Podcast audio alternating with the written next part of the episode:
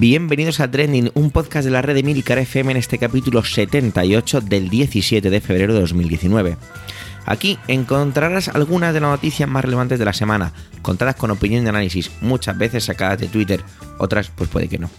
Yo soy Javier Soler y soy el presentador, aunque encontrarás más voces interesantes. Atención, que da comienzo Trending, tu podcast de noticias semanal. Adelante.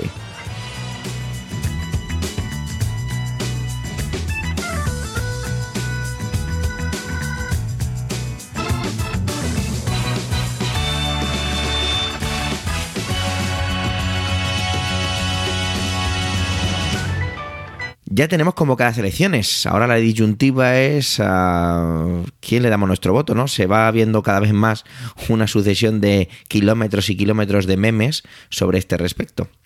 A través de Politibot recibí una serie de gráficas de lo más interesantes. Eran sobre la valoración media de los últimos presidentes que hemos tenido. Y es increíble cómo la tendencia es que, salvo en el último caso, ya que eh, Pedro Sánchez no fue eh, investido presidente como a través de elecciones, sino por la moción de censura, pues ves como la tendencia es que cada vez la valoración, incluso los inicios de mandato, es cada vez menor. Es espectacular. Yo creo que es que los votantes estamos realmente cansados y se nos nota. Mientras todo esto va llegando, vamos ya con José Miguel, que nos regala esta semana su intervención sobre Alexandria Ocasio Cortez y su Green New Deal. Adelante, José Miguel.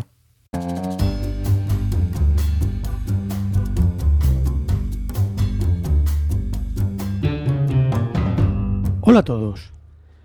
La última esperanza del Partido Demócrata de los Estados Unidos es mujer, hispana, tiene 29 añitos y se llama Alexandria Ocasio Cortez, o AOC para nuestros monosilábicos amigos. En poco más de un mes, desde que llegó a las cámaras americanas, esta señora ya ha protagonizado algunas memorables intervenciones en el Congreso de aquel país, como aquella en la que evidenciaba lo fácil que resulta a un congresista corromperse en favor de uno de los múltiples lobbies que trufan la política estadounidense. A principios de mes, doña Alexandria, encabezando un grupo de congresistas demócratas, reveló la que será la nueva iniciativa demócrata para luchar contra el calentamiento global y de paso darle en el morrete al inefable presidente Trump, el Green New Deal, en referencia al famoso New Deal de Roosevelt, que revolucionó, la economía norteamericana durante la Segunda Guerra Mundial y que tantos esfuerzos requirió de la ciudadanía de aquel país. El plan pretende alcanzar la neutralidad de las emisiones de gases de efecto invernadero en una década, algo claramente ambicioso, sobre todo viniendo del país que más contribuye al cambio climático per cápita. Según eh, publicaba el New York Times, Literalmente pretenden que el 100% de las demandas energéticas procedan de fuentes de energía limpias, renovables y con cero emisiones.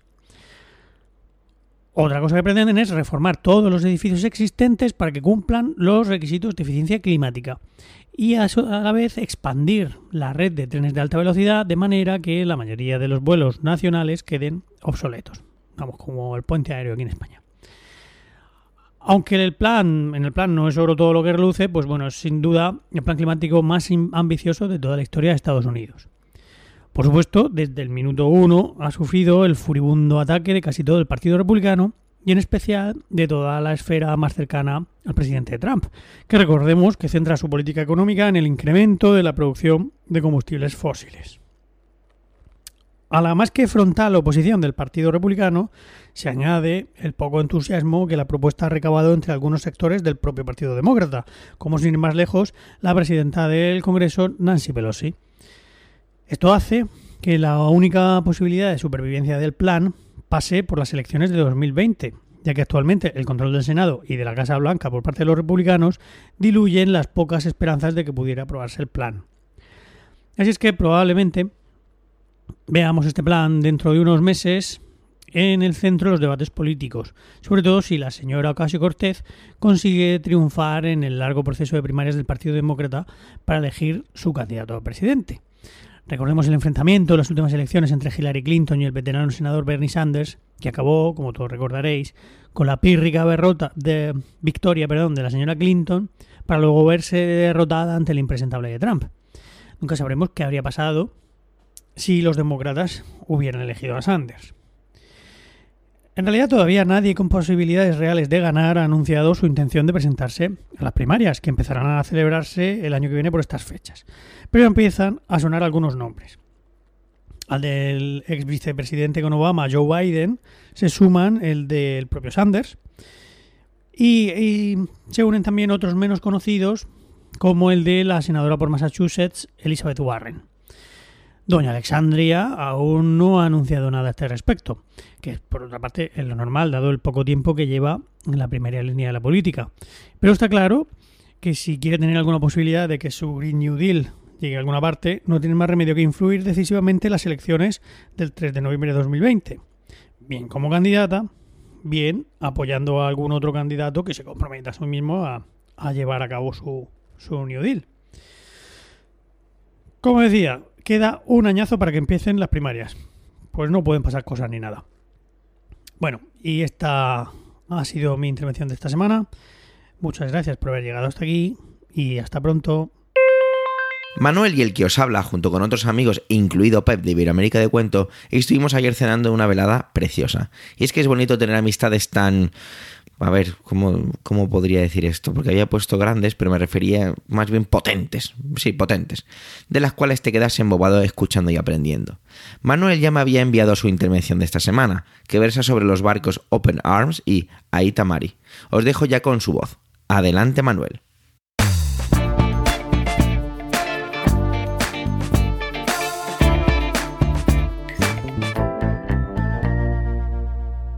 Hola oyentes, hola equipo trending. Mi trending de hoy es de apoyo a los barcos Open Arms y Aitamari, a sus tripulaciones y a las ONGs que están detrás. Estos dos barcos llevan desde enero bloqueados en puerto, sin poder realizar sus labores humanitarias. Sí, aquí, en los puertos españoles, se encuentran los dos barcos. Mirad, si el pasado junio, ante el cierre de los puertos de Malta e Italia, ante la negativa de Salvini a acoger a los migrantes que llevaba el Aquarius, nuestro gobierno daba un paso adelante y el Ejecutivo ordenaba el desembarco de los refugiados en nuestro país, ahora está haciendo todo lo contrario. Recuerdo esos días de junio en los que sentía orgullo por la valentía de un gobierno casi recién estrenado que defendía a aquellos que lo habían perdido todo que aun sabiendo que iban a recibir innumerables críticas dentro y fuera del país, no iban a permitir que el Mediterráneo siguiera siendo un cementerio. Recuerdo que leí la felicitación y el aliento de la Organización Internacional de las Migraciones, que decía algo así como que eh, la decisión del gobierno de España demostraba liderazgo moral y legal del país, algo que, bueno, pues que escasea estos días en el mundo. Recuerdo también eh, que me, me, cuestioné si esto no sería un canto al sol, una proeza efímera, fruto de hacerse un hueco, un nombre, un, un yo que sé por parte del señor Sánchez y su gobierno. A fecha de hoy, creo que así fue, pues no entiendo por qué los dos barcos están retenidos sin poder zarpar. No se trata de cuestiones técnicas lo que impide que desarrollen su labor humanitaria, sino más bien políticas. Según el Ministerio de Fomento, responsable último de la situación, el barco, o estos dos barcos, incumplen varios prefectos, preceptos de la normativa internacional sobre salvamento en la mar. Eh, dicen que, que, tanto el Open Arms como el Aitamari operan en la costa de Libia, una zona donde España no dispone de competencias en materia de rescate, por ejemplo. O también dicen que, según los acuerdos de salvamento internacional, los rescatados deben ser llevados al puerto más seguro y más cercano.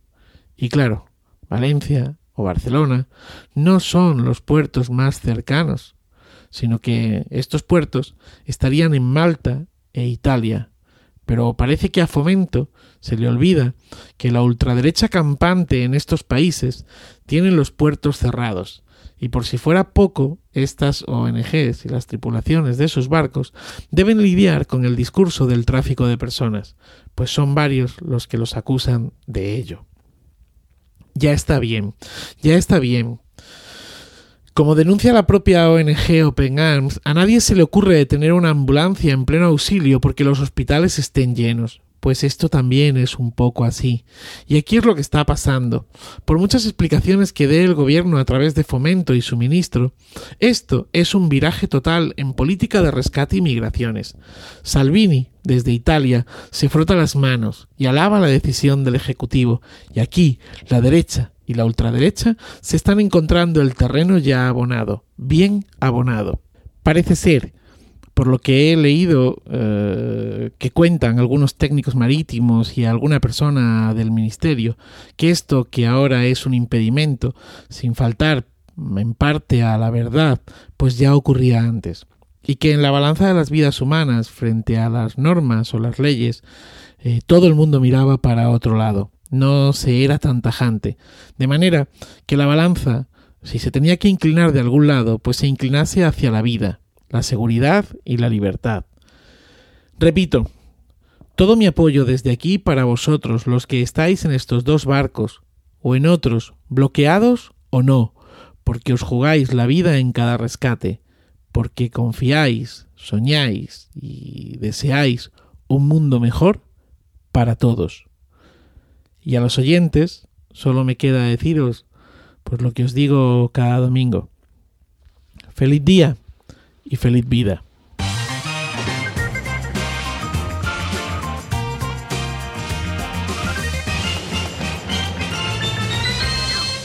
Creo que nadie superará nunca el regalo de San Valentín del protagonista de esta intervención.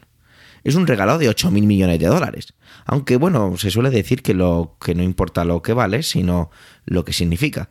Entonces quizás sea el peor regalo de San Valentín de la historia. ¿Y a qué me estoy refiriendo? Pues a que el señor Trump, el pasado jueves, tuvo a bien declarar el estado de emergencia para así conseguir el dinero que necesita para el muro que quiere construir, y del que se basó gran parte de su campaña para la frontera de Estados Unidos con México. Esta será mi tercera intervención sobre este caso en lo que llevamos de año. De hecho, estrené 2019 hablando sobre aquel parón que dejó sin sueldo a 800.000 personas y paralizando gran parte de la administración norteamericana. Ya en aquellas intervenciones adelantábamos como algo pues casi casi pues muy complicado de que sucediera, ¿no? Se hablaba ahí en los mentideros sobre esa posibilidad de que, de, que Trump se atreviera a hacer un, una declaración de emergencia sobre algo así. Pero, eh, como suele ocurrir con Trump, lo impensable es lo cotidiano y ahí está, se ha cumplido el peor pronóstico. Vamos a poner un poquito de orden en todo este batiburrillo y es, para declarar un estado de emergencia, ¿vale? Que otorga poderes especiales al presidente, debe justificar este tipo de situaciones, ¿vale? Me baso un poco en una persona que se llama, a ver, que tenía por aquí el nombre, Robert Dalek, ¿vale? Que es un historiador estadounidense especializado en presidentes, ¿de acuerdo? Y dice que tiene que estar amenazado por una crisis, exigencia o circunstancia de emergencia que no sean ni guerras ni desastres naturales. Esto yo no lo entendía muy bien, porque pensaba que justamente era desastre natural lo que tú podías declarar como esta emergencia, pero por lo visto sí, ¿vale? Esto se basa en un informe de 2017 del Servicio de Investigación del Congreso y que nos relata esta persona, Robert Dalek. Trasladando a este caso, Trump tiene que convencer que esta situación es una crisis, ¿vale? La justifica a través de esta y supuesta invasión, el ataque de bandas criminales, las drogas y este tipo de situaciones. Aquí voy a hacer una pequeña parada, ¿vale? Porque saltando a un em, artículo del país, más bien una editorial del país sobre esto, comparaban este tipo de datos, ¿no? De la cantidad de droga que entra, las muertes que todo esto ocasiona, porque digamos que utilizamos crisis cuando están las vidas en juego, pues hablaban de que si lo comparábamos, por ejemplo, con otros escenarios como pueden ser los accidentes de coche o las muertes por sobredosis directamente, como que los datos eh, podrían también ser considerados crisis, incluso a lo mejor podrían ser realmente una crisis, o son una crisis. No me he expresado muy bien en esta parte, espero que me perdonéis.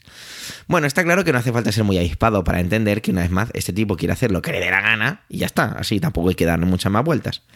Han existido otras declaraciones de emergencia recientemente en Estados Unidos, ¿vale? En 2015 Obama la declaró sobre la situación en Venezuela y dijo que era una cuestión de emergencia nacional, cuando tenía que ver con algo de fuera. Todo esto acabó siendo un trámite administrativo para crear restricciones económicas a los funcionarios venezolanos. bueno, un poco extraño todo esto, ¿no? Y en 2005, George Bush lo hizo sobre el huracán Katrina. Entonces me parecía un poco raro cuando leí anteriormente que no tiene por qué ser un desastre natural, como que ya hay un presupuesto destinado a eso. Bueno, aquí me he perdido un poco. Igual alguno de vosotros lo, lo ha entendido mejor, me lo puede aclarar en los comentarios. Ahora vamos a la base de todo esto. Y es que se trata de conseguir dinero. O sea, mm, Trump no, declara el estado de emergencia por, porque, sea bueno para, para el muro. Es bueno simplemente porque necesita el dinero para cogerlo. Acordaros de esas primeras intervenciones de este año que os hablaba, en las que se basaba en que paró esos presupuestos porque él quería que de esos presupuestos saliera dinero para el muro. Sin embargo, como no se lo dieron, pues por eso se produjo ese parón. Entonces, se trata de eso. Este estado de emergencia otorga al presidente la capacidad para coger el dinero de diferentes partidas presupuestarias, de donde haga falta, ¿vale? Entonces, claro, pues se trata de eso, de hacer lo que le dé la gana. Y lo que muchos consideran, muchos expertos o, bueno, tertulianos de que ves en los medios norteamericanos, consideran esto que esto es saltarse directamente al Congreso, a la torera, directamente. Sin embargo, un tuit suyo desató una respuesta casi automática del resto. Dijo que no necesitaba hacer esto, solo lo hacía por hacerlo más rápido. Esto va a ser un problema, dicen todos, o siempre se ha contestado diciendo todas las contestaciones que se ven es lo mismo y es que esto podría ser una metedura de pata muy grande ya que eh, se trataba de justificar y si resulta que es que tú no necesitas hacerlo, ¿dónde está esa crisis de la que me estabas hablando?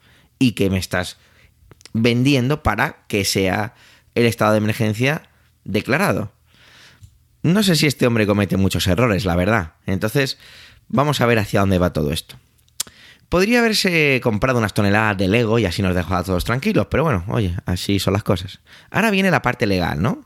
Porque el Congreso, evidentemente, está que echa chispas y no va a dudar en ir directamente a los tribunales con todo esto. Pero vuelvo a decirlo, ¿no? Yo creo que Trump es muchas cosas, pero tonto no es. Si esto empieza a subir al tribunal, de tribunal en tribunal y llegamos al Tribunal Supremo, este señor tiene allí a un par de colegas de barra no tenía más que escuchar, también recuerdo una intervención de Milcar sobre todo esto. De, entonces, esto me ha dado que pensar. Cuando estaba redactando todo esto y leía e investigaba, decía, igual todo era perfectamente planificado, ¿no? Él sabía perfectamente que los presupuestos no le iban a dar dinero, por lo tanto, bloquea los presupuestos, generando una situación de crisis que le empuja a él o que justifica el hecho de que él declara un estado de emergencia bien, sé que voy a llegar a ese estado de emergencia, o sé que me van a paralizar y que no va a ser tan fácil como declararlo y ya está, sino que voy a tener que ir a pegarme a los tribunales, pero como tengo un as en la manga en ese Tribunal Supremo, pues voy a ganar. Sin embargo, vuelvo a nombrar a Robert Dalek, este historiador especializado en presidentes, que cree que no va a conseguir esos fondos y que al final los tribunales le van a parar. No sé, oye, ojalá, ¿no?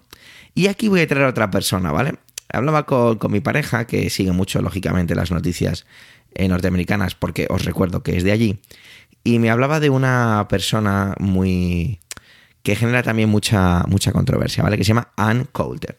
Ann Coulter es una, podríamos considerar o definir como una ultraconservadora, que dejó una frase espectacular en una entrevista en Fox News, que decía así, nada más y nada menos, ¿eh? La única emergencia nacional es que nuestro presidente es idiota. Bueno, esta mujer, eh, esta afirmación podría hacernos recordar, ¿no? O quizá avivar la idea de que dentro de las filas republicanas empiezan a ver a Trump con menos buenos ojos de lo que pudiera parecer. Sea como fuere, la cosa cada vez está más interesante y ojalá acabe de la mejor manera posible. Con esto hemos llegado al final de este 78 capítulo de Trending. Gracias por el tiempo que habéis dedicado a escucharnos. Tenéis todos los medios de contacto y la información y enlaces de este episodio en emilcar.fm barra trending, donde también podéis conocer los demás podcasts de la red, lógicamente en Emilcar FM. ¿Os gusta Trending? Pues oye, sería genial que, pues, que nos recomendarais, que debatierais nuestras intervenciones, las complementarais con comentarios. Eso la verdad es que siempre está bien y genera mucha comunidad. Si después de todo eso nos ponéis estrellitas en vuestros diferentes podcatchers, pues oye, la verdad es que se agradece. Un saludo y hasta la semana que viene.